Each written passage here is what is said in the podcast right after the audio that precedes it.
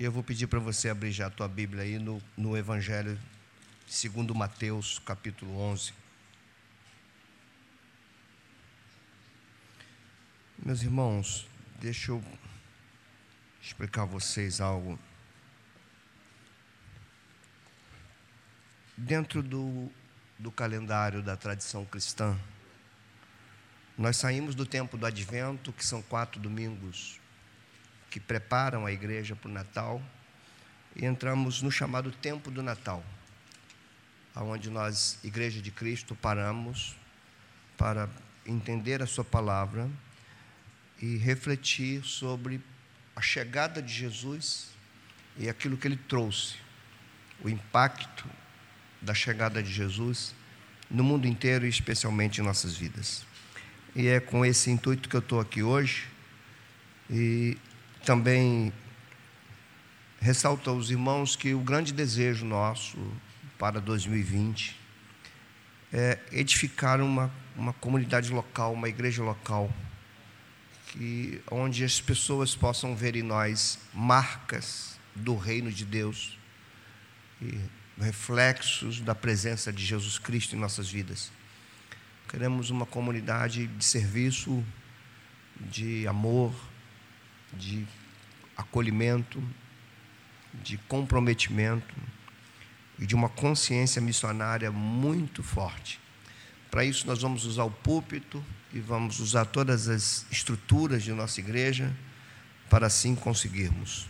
Somos uma pequena igreja com que já possuímos marcas do Evangelho em nós. Nosso amor, nossa unidade, nossos vínculos não são é, coisas que nós vemos de maneira muito comum nas igrejas em geral.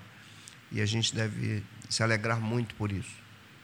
Essa igreja tem algo muito, muito próprio e conquistado é, pela fidelidade de Deus, pela nossa fidelidade com Sua palavra, por entendermos o Evangelho e convivermos como irmãos, como igreja, algo que não tem preço. Vou pedir para você ler comigo capítulo 11 de Mateus, nós vamos ler do versículo 25 até o 30.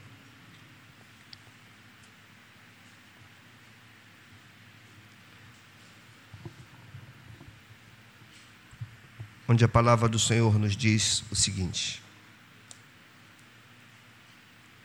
Por aquele tempo exclamou Jesus: Graças te dou, ó Pai Senhor do céu e da terra, porque ocultaste essas coisas aos sábios e instruídos e as revelaste aos pequeninos. Sim, ó Pai, porque assim foi do teu agrado. Tudo me foi entregue por meu Pai. Ninguém conhece o Filho, senão o Pai. E ninguém conhece o Pai, senão o Filho, e aquele a quem o Filho o quiser revelar. Vinde a mim todos os que estáis cansados, sobrecarregados, e eu vos aliviarei. Tomai sobre vós o meu jugo e aprendei de mim, porque sou manso e humilde de coração. E achareis descanso para a vossa alma, porque o meu jugo é suave e o meu fardo é leve. Ó Deus, nos debruçamos sobre a tua palavra, inclinamos o nosso ser em reverência a Ti. Suplicamos que nesse momento tão especial do culto a Ti, Tu venhas ministrar graça em nosso coração por meio da Tua palavra. Aqui estamos atentos para compreendermos o que ela nos diz e para nos comprometermos com aquilo que ela requer de nós. Para isso precisamos do Teu Espírito, que haja em nós um coração manso, humilde, simples, para entender a tua palavra, para viver a tua palavra e para proclamar a tua palavra. Oramos assim e te agradecemos. No nome de Jesus Cristo, nosso Senhor. Amém. Irmãos, sempre é bom nós entendermos o significado das palavras bíblicas por aquilo que está na mente do seu autor. Esse texto, por exemplo, do verso 25 ao 27, porque aquele tempo exclamou Jesus, é, Mateus o coloca logo depois dele estar falando de algumas cidades que rejeitaram a Jesus Cristo. Lucas coloca esse mesmo texto, do verso 25 até o 27, logo depois que o Senhor envia seus discípulos numa missão. Então, cada evangelista dispõe do texto para colocá-lo no seu evangelho, de maneira que contribua para fazer os seus leitores entender o que eles estão transmitindo. Então, quando nós lemos os evangelhos, nós não temos necessariamente uma ordem cronológica das coisas. Nós temos um agrupamento de situações, de fatos com relação a Jesus, que os evangelistas arrumam num texto para então enviar aos seus leitores aquilo que eles desejam transmitir sobre Jesus Cristo. No caso de Mateus, ele escreve, muito provavelmente, para uma comunidade local de cristãos oriundo do judaísmo, então eram judeus messiânicos, e a gente precisa ter em mente que uma das coisas que os judeus mais esperavam era que finalmente chegasse os últimos dias e o reino de Deus irrompesse sobre a terra. E na, no pensamento dos judeus, quando o reino do Messias chegasse, haveria uma libertação nacional e haveria então o trono de Davi ocupado por esse grande Messias que destronaria os inimigos de Israel nacionais, como no caso aqui do Evangelho de Mateus, a grande Roma, ou o Império Romano.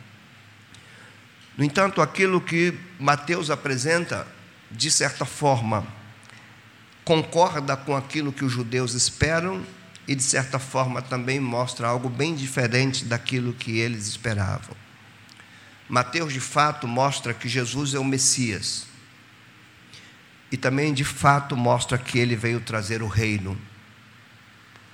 No entanto, o reino que os evangelistas descrevem, e especialmente Mateus descreve, é bem diferente daquilo que os judeus esperavam. E é bem diferente daquilo que o ser humano que não conhece a Deus espera de um poder governamental. Mateus começa o seu evangelho dizendo que é o evangelho de Jesus filho de Abraão e filho de Davi, mostrando logo ali que ele não vem só para Israel, que está conectado à aliança com Davi, mas ele vem para todos os povos, naquilo que está conectado com a promessa a Abraão: benditos são todos os povos em ti. Então, na cabeça de Mateus já está uma amplitude maior daquilo que Jesus veio trazer, e isso é muito importante para a gente compreender o Evangelho e para a gente compreender a nossa resposta ao Evangelho. Mateus usa a figura de João Batista, por exemplo, como aquele que prega na Judéia anunciando a chegada do reino. Então todos saíam de Jerusalém e iam para o deserto da Judéia, ouvir João Batista pregar, porque ele pregava anunciando a chegada daquilo que eles mais esperavam, o reino. No entanto, João Batista pregava dizendo que para o reino ser percebido era necessário que houvesse arrependimento. As mesmas palavras o evangelista Mateus registra da boca de Jesus, nas primeiras palavras, quando ele entra na Galiléia, é, Mateus diz que as primeiras palavras dele é: o tempo está cumprido, o reino de Deus está próximo, e ele diz: arrependei-vos. Então, a palavra de arrependimento para chegar e para compreender um reino que ele estava trazendo. O ponto importante para a gente entender aqui é de que tipo de arrependimento esse evangelista trata. Ele não está falando de uma tristeza por reconhecimento de um erro apenas, ele está falando que a chegada desse reino exigiria o redirecionamento de pensamentos e mentes para compreender como esse reino atua na terra e como ele mostra valores diferentes de tudo aquilo que todos esperavam. E isso também é muito importante para nós, sobretudo na igreja do século 21, onde grandes valores de Deus têm sido colocados de lado e muitos valores da própria cultura e da própria ideia institucional têm sido incorporados dentro da igreja. Então, voltar para o Evangelho é extremamente importante. capítulo, essa sessão da carta do Evangelho de Mateus, ele precisamente vai falar de Jesus contra grandes poderes das trevas e grandes milagres do poder do reino chegando. E aqui ele mostra algo muito especial que vai nos levar a pensar, a imaginar como é o reino que Jesus trouxe e como nós podemos corresponder a isso. Precisamos então, antes de eu pegar no texto, é, entender que o reino que vem com Jesus, ele precisa ser visto e não somente verbalizado. Ele não é um poder econômico, ele não é, ele não tem uma visibilidade externa, ele não tem uma estética externa, ele tem valores. Por isso ele tem esse caráter invisível. Por isso que Jesus diz que se não nascer de novo não se pode ver o reino. A compreensão do reino não vem do intelectualismo humano vem da revelação do Espírito Santo em nós. Então, propositalmente, Mateus coloca essas palavras de Jesus, que, como eu disse, no Evangelho de Lucas, estão posicionadas num contexto diferente. Ele coloca logo depois que ele vem falando de João Batista, no capítulo 11. Depois ele, depois ele vai falar de algumas cidades impenitentes que não se arrependeram. E depois ele então dirige o seu texto para a fala de Jesus e ele começa usando a expressão por aquele tempo. Então ele está conectando o que Jesus falou com o tempo que ele acabava de escrever ou de descrever. E ele fala de Jesus exclamando, é uma das dos pontos da escritura que mostra Jesus falando com o Pai. E aqui é uma fala de gratidão. Diz: Graças te dou, Pai. E como Mateus coloca esse texto aqui, a gente conecta ele, a intenção de Mateus é mostrar que Cafarnaum, que aquelas cidades impenitentes que não se arrependeram pela chegada do, do Messias, não se arrependeram necessariamente porque quiseram rejeitar. O que Mateus está dizendo é que só conhece a Ele aquele que o Pai revela. Então, ele não é um ser a ser descartado. É Ele quem elege, é Ele quem escolhe, é Ele quem atrai. Então, algumas lições são bem preciosas para nós, porque, como eu disse para vocês, o nosso desejo enquanto igreja local é que qualquer pessoa que entre aqui não veja só a nossa fidelidade na pregação da Escritura, mas que veja nas nossas vidas as marcas daquilo que nós cremos. Estava escrevendo algumas reflexões é, ontem pela manhã, ou sexta-feira pela manhã, não me lembro, e eu escrevi algo para mim mesmo, sozinho, na minha sala. É, eu escrevi algo assim: se houvesse uma pergunta desse tipo, em que os cristãos creem? Isso eu, nas minhas meditações solitárias. No que os cristãos creem? E eu escrevi assim: a resposta a essa pergunta poderia ser: observe a forma como eles vivem. Porque a forma como eles vivem dizem aquilo que eles creem. Isso é impressionante. Porque não basta nós entendermos e não basta também afirmarmos que cremos. A prova do que cremos é quando aquilo que afirmamos que cremos dirige nossa vida no cotidiano. Aí sim nós cremos, de fato cremos. Não só compreendemos, não só é, discursamos, não só verbalizamos, mostramos. E aqui Talvez seja muito importante a gente entender uma doutrina cristã que compara a igreja ao corpo de Cristo. A metáfora da igreja como corpo de Cristo. E normalmente, quando se fala da igreja como corpo de Cristo, o primeiro ensino que vem à nossa mente, e que é mais comum ser falado na igreja é que a igreja, como corpo, representa a comunhão dos membros. E isso é correto, mas isso não é o todo da metáfora e nem o principal. O principal da metáfora da igreja como corpo é esse corpo representa Jesus Cristo na terra. A igreja, como corpo de Cristo, é a representatividade de Jesus Cristo na terra. Dessa forma, a, ideia que vem na mente é: os de fora, quando nos veem, precisam ver em nós o Jesus que nós cremos.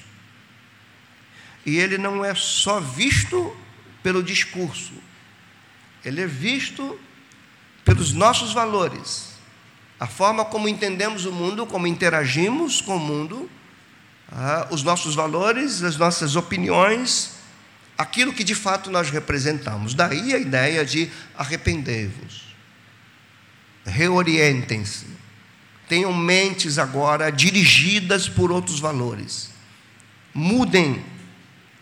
Então, o ponto aqui, irmãos, está é, é, tá dentro de tudo que nós pretendemos para 2020, por isso esta mensagem no tempo do Natal. A diferença que Jesus faz nas nossas vidas, e se nós refletimos a presença dele no mundo que nós vivemos. Essa ideia da igreja, do seu povo representando ele, é vista em vários momentos da fala de Jesus. Por exemplo, João registra no capítulo 13 que ele disse assim: Amem uns aos outros como eu vos amei, e assim serão conhecidos como meus discípulos. João 17,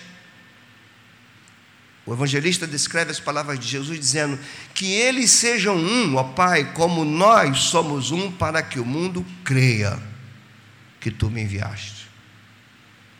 Então, a, o a, a, o dobrar do mundo a Jesus está muito relacionado àquilo que nós apresentamos para o mundo que nós vivemos. Nesse sentido, eu vou repetir uma frase que eu tenho falado nos últimos sermões e que vocês vão ouvir muito da minha boca. O Senhor nos chama para ser uma comunidade de contraste algo diferente do que se vê no mundo. Uma comunidade alternativa.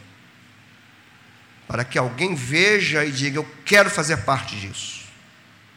Como eu faço parte disso? E a gente então vai declarar: vocês precisam reconhecer Jesus Cristo como Senhor.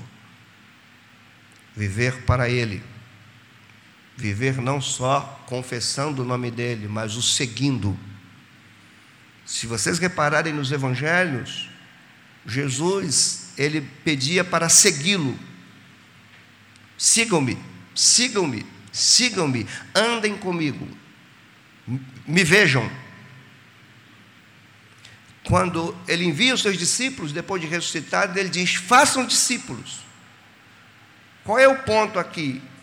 Vocês que me seguiram, levem outros a me seguirem e os outros vão me seguirem à medida que consigam ver que eu estou em vocês. Isso é desafiador para nós, que estamos acostumados com igrejas movidas por programações, e nós queremos igrejas movidas pelo Espírito Santo e pelo discipulado. Dentro disso, irmãos, algumas preciosidades desse texto a gente precisa pegar como lição. Como é esse reino? Como Jesus pode ser visto em nossas vidas? Que as frases chaves desse texto aqui não nos remetem à ideia da fala de Jesus apenas. As frases centrais desse texto nos remetem à pessoa de Jesus. Por isso que ele diz: Aprendei de mim, vinde a mim, graças te dou, ó Pai. A gente vê pronomes pessoais. Então, o foco de Mateus aqui é mostrar a pessoa de Jesus. E mostrar que a pessoa de Jesus traz novos valores. E aqueles que o seguem devem, então, é, mostrar esses valores. Outro ponto interessante, antes de a gente pegar lições do texto, é que Mateus escreve essas palavras para um contexto onde as pessoas estavam sobrecarregados das exigências religiosas do seu tempo. Na mente dos fariseus e dos, da, da grande casta religiosa de Israel, haveria um conjunto de regras infinitas a serem cumpridas, e achavam que por essas regras Deus seria visto no meio do seu povo. E Jesus vem, esse é o sentido de quando ele diz: Vinde a mim os cansados. Não é necessariamente o cansaço do corpo, mas vinde a mim os que estão cansados dessas exigências impossíveis de ser cumpridas e que causam mais acusações do que alívio. Isso é de grande ensinamento para nós. Quais são as marcas desse Cristo, desse reino, que nós devemos perceber nesse texto e que devemos então é, incorporar na nossa vida, no nosso ser, na nossa maneira de agir e de reagir? Primeiro, seguir a Jesus é entender que não há autoridade maior do que Ele. Quando o reino vem, mostra que Jesus é o grande soberano. Por isso que ele vai dizer no verso 25: Graças te dou, Pai, Senhor do céu e da terra, porque ocultaste essas coisas dos sábios instruídos e revelaste aos pequeninos. Sim, ó Pai, porque assim foi do teu agrado. E no verso 27 ele diz: Tudo me foi entregue por meu Pai. Não existe um ser superior a Jesus. Não existe uma ideologia superior aos valores do Reino de Deus. Não existe uma razão para viver superior à razão que Jesus trouxe. É Deus entre nós. Ele diz: é, tudo me foi entregue pelo Pai, e nessa soberania ele diz: ninguém pode conhecer o Pai, e ninguém pode conhecer o Filho. O que Mateus traz aqui é um circuito fechado. Ninguém pode conhecer o Pai se o Filho não revelar o Pai, e ninguém pode conhecer o Filho se o Pai não revelar o Filho.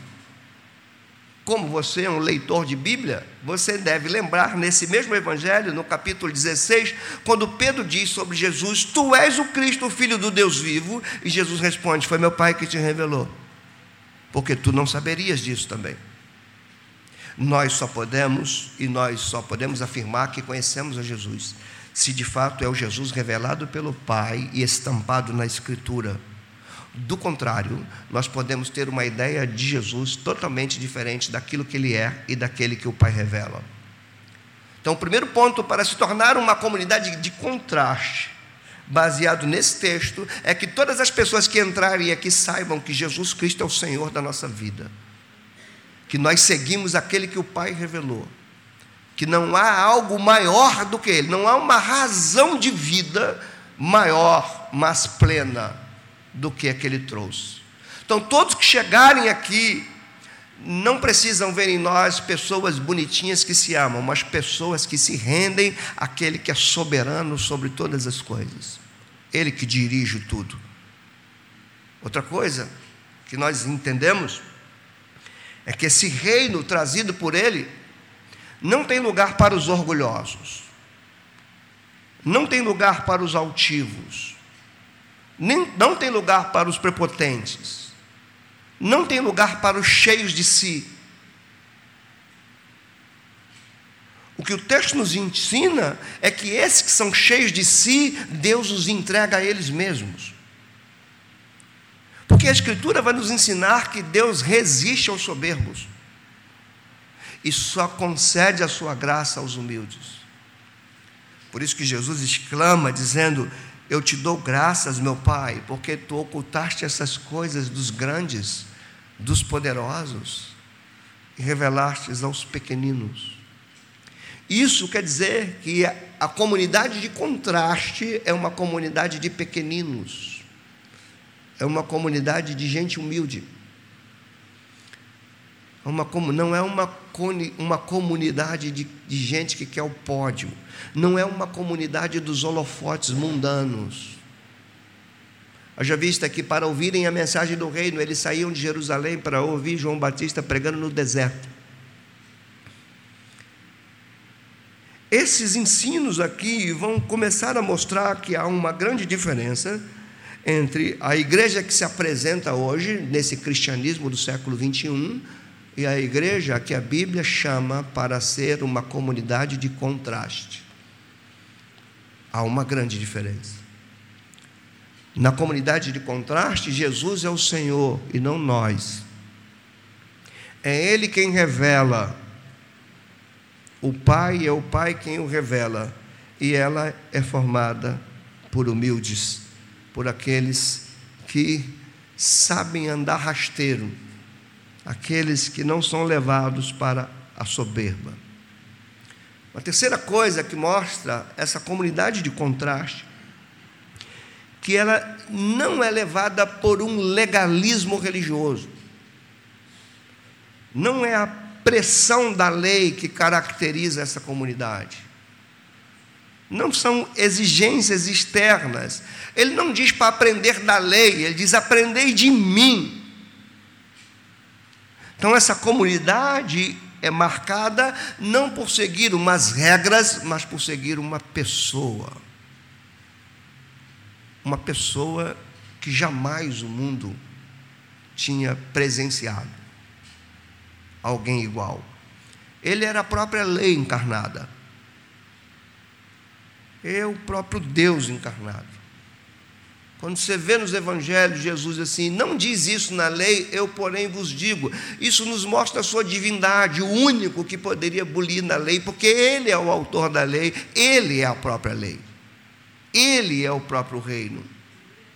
Não é seguir, essa comunidade não é marcada por estereótipos, ela não é marcada por seguir regras rígidas de comportamento, ela é marcada por seguir uma pessoa.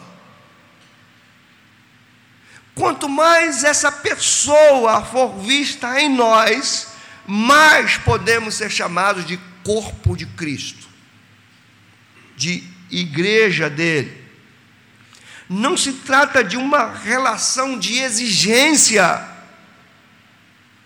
mas de uma relação de amor. Por isso que ele diz: O meu jugo é suave. Ele não está dizendo que no reino dele não tenha demandas, mas ele está dizendo que é suave, porque o relacionamento não é de medo, o relacionamento é de amor.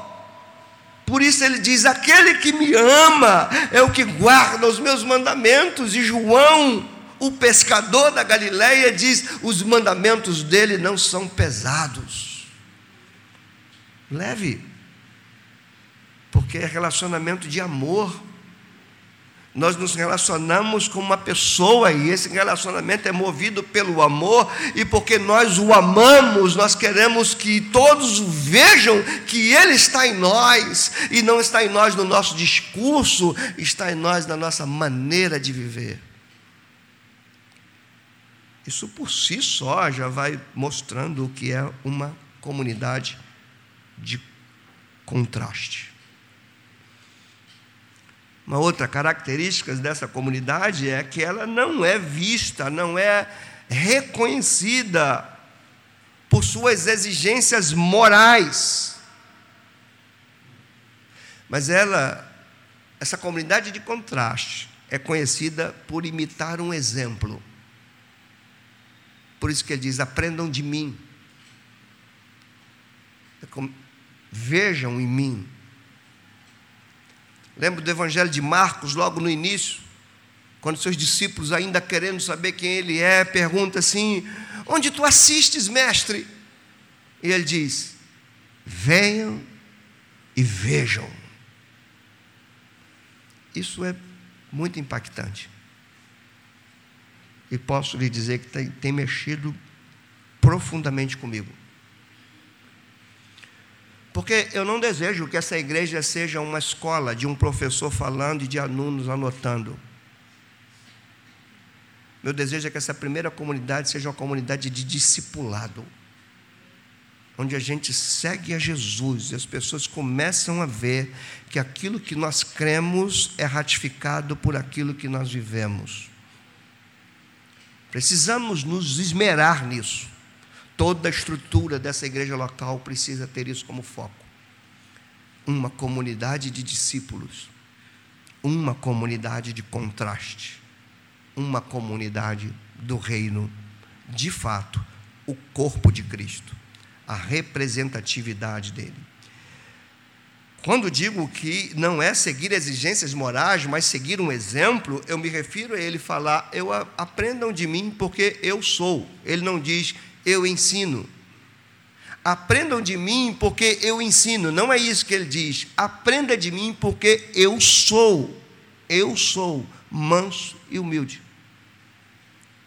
Quando Paulo escreve a sua carta aos Efésios, no capítulo 4, que é uma divisão dentro do texto de Efésios, ele marca essa divisão dizendo: Rogo-vos que andeis de modo digno da vocação com que foste chamados. Então, ser igreja é seguir uma vocação. E dentro dessa vocação, o que Pedro, o que Paulo vai listar de características dessa vocação, ele diz com toda mansidão e humildade.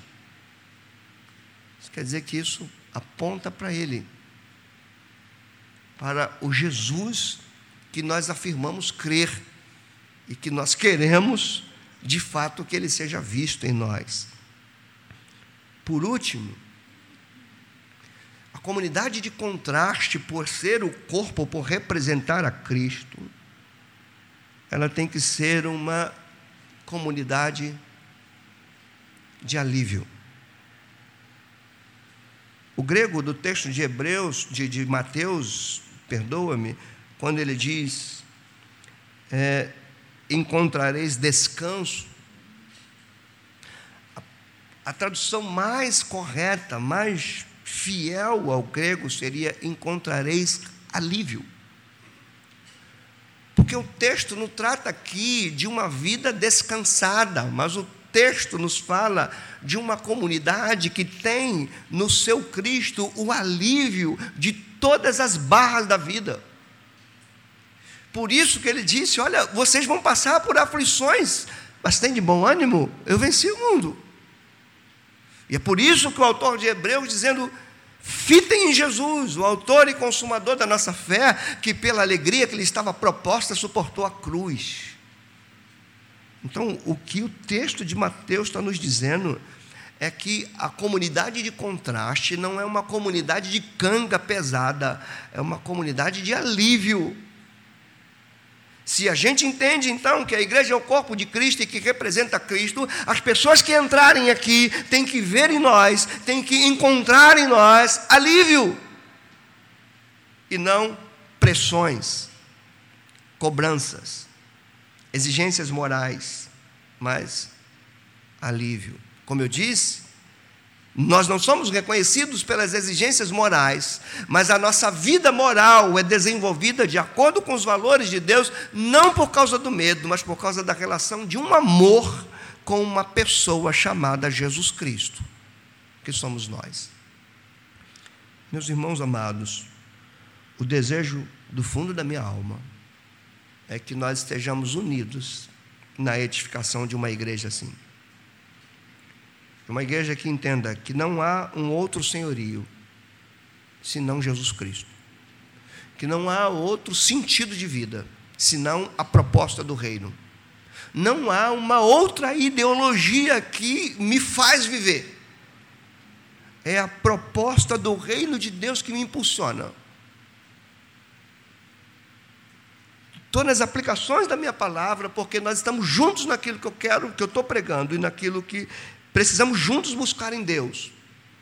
Que sejamos uma igreja conhecida por seguir a Jesus e aquilo que ele veio trazer. E não uma comunidade que fala de Jesus, mas que busca os seus próprios interesses. Que usam Jesus para alcançarem o que bem querem. Que todos vejam que nós não somos movidos por uma ideologia da cultura vigente. Nós somos movidos pela proposta de um reino eterno. E que todos vejam que os nossos valores são diferentes.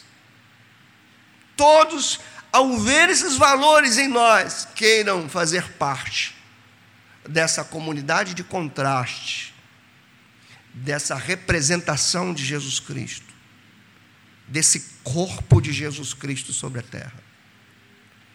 Precisamos estar unidos nisso, para entendermos e que todos que vejam, nos vejam, entendam que nós seguimos a Jesus. E que todos que querem seguir a Jesus podem também vir a nós, estar conosco. Precisamos parar, pensar, indagar com muita honestidade a quem temos ido. Ele diz: Vinde a mim a quem nós temos nos dirigido, onde temos procurado encontrar alívio, onde temos procurado encontrar descanso. Biblicamente falando, é incompatível ser igreja de Jesus e andar com canga pesada sobre as costas. Essa canga pesada sobre as costas, no contexto de Mateus, era da, do legalismo religioso judaico. Nos nossos dias, a canga pesada pode vir desse mundo tenebroso, pode vir das aspirações que nós temos deste mundo. Essa canga pesada pode vir de uma religião vazia, de um Cristo inventado, de um cristianismo de fundo de quintal isso traz uma canga muito pesada sobre nós. Mas se seguimos a Jesus Cristo, o reino que ele trouxe, e vamos por um cristianismo autêntico, ainda que a vida nos dê chicotada, ainda que a vida venha nos solapando, nós sempre encontraremos alívio. A gente vê isso na história da igreja. Quando a gente vê Inácio de Antioquia sendo levado a ser engolido pelas feras, ele encontra alívio no meio do martírio. E ele é capaz de dizer assim: Eu sou um trigo de Deus. E os dentes das feras estão prontos a me devorar, como devora um trigo de Deus. Policarpo de Esmirna, quando está prestes a ser queimado numa fogueira, onde lhe dão a oportunidade de negar a Jesus Cristo para ser livre do fogo. Ele encontra alívio no meio da fogueira. E ele vira para as autoridades e diz: Eu tenho 86 anos. Esse Jesus nunca me contrariou, como eu posso negá-lo agora? E ele vira para o imperador e diz: Essa chama que vai me consumir vai se apagar mas a chama que te espera vai te queimar eternamente. Uma comunidade de contraste. Os pais da igreja diziam: o sangue dos mártires é a semente da igreja. Quanto mais martirizavam os cristãos, mais as pessoas perguntavam: que povo é esse? E o cristianismo toma conta do Império Romano. Então, meus irmãos, que todos possam ver em nós que nós somos, de fato, uma comunidade de contraste, onde há alívio, onde há amor, onde seguimos uma pessoa, onde nos submetemos aos valores que essa pessoa trouxe. Que Deus nos dê um coração simples e puro para vivermos assim. Não é nada demais. Não queremos ser conhecidos pela beleza do templo, pelo conforto do templo, embora tudo isso seja importante. Mas queremos que todos nos vejam, eles são seguidores de Jesus Cristo. A vida deles, a casa deles, o relacionamento deles entre marido e mulher, entre pais e filhos, eles são diferentes. Porque eles não aprenderam de outro, senão de uma pessoa. Aprendei de mim que isso fica no nosso, fique no nosso coração nesse último domingo do ano. Quero orar com vocês.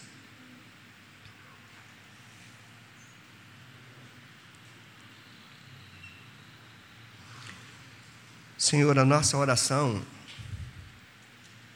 é um pedido que nós cremos que tu vais ouvir e atender. Nesse último domingo do ano, nós não estamos te pedindo riquezas. Não estamos pedindo alguma coisa específica para nós hoje, porque entendemos que tu tens nos suprido. Todos que estão aqui, Senhor, passaram pelos momentos mais difíceis da vida, mas todos eles superaram. E todos eles podem estar passando por momentos difíceis, mas todos eles vão de superar. Então, o nosso pedido não é por coisas, o nosso pedido, Senhor, é que por meio do teu espírito, essa pequena igreja aqui se transforme numa comunidade de contraste.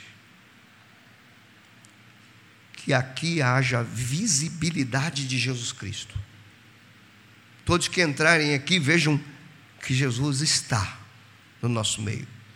Não só por aquilo que pregamos, mas pelo fato de que aquilo que pregamos é aquilo que cremos, e porque ser aquilo que cremos é aquilo que está estampado no nosso cotidiano, na nossa vida diária. Contempla a todos nós, tu conheces todos nós, tu sabes que aqui tem pessoas como eu e meus irmãos que têm suas limitações, suas dificuldades grandes. Muitas pessoas ainda têm dificuldade, Senhor, de desenvolver nas suas vidas aquilo que a tua palavra requer. Porque nós temos uma natureza carnal que tem por tendência a se rebelar contra ti. Então, o nosso pedido é: dai-nos um coração humilde, simples, puro. Senhor Deus, nós queremos, quando a tua palavra nos ensina a perdoar, quando a tua palavra nos ensina a acolher, quando a tua palavra nos ensina a aceitar o outro, nós queremos viver isso.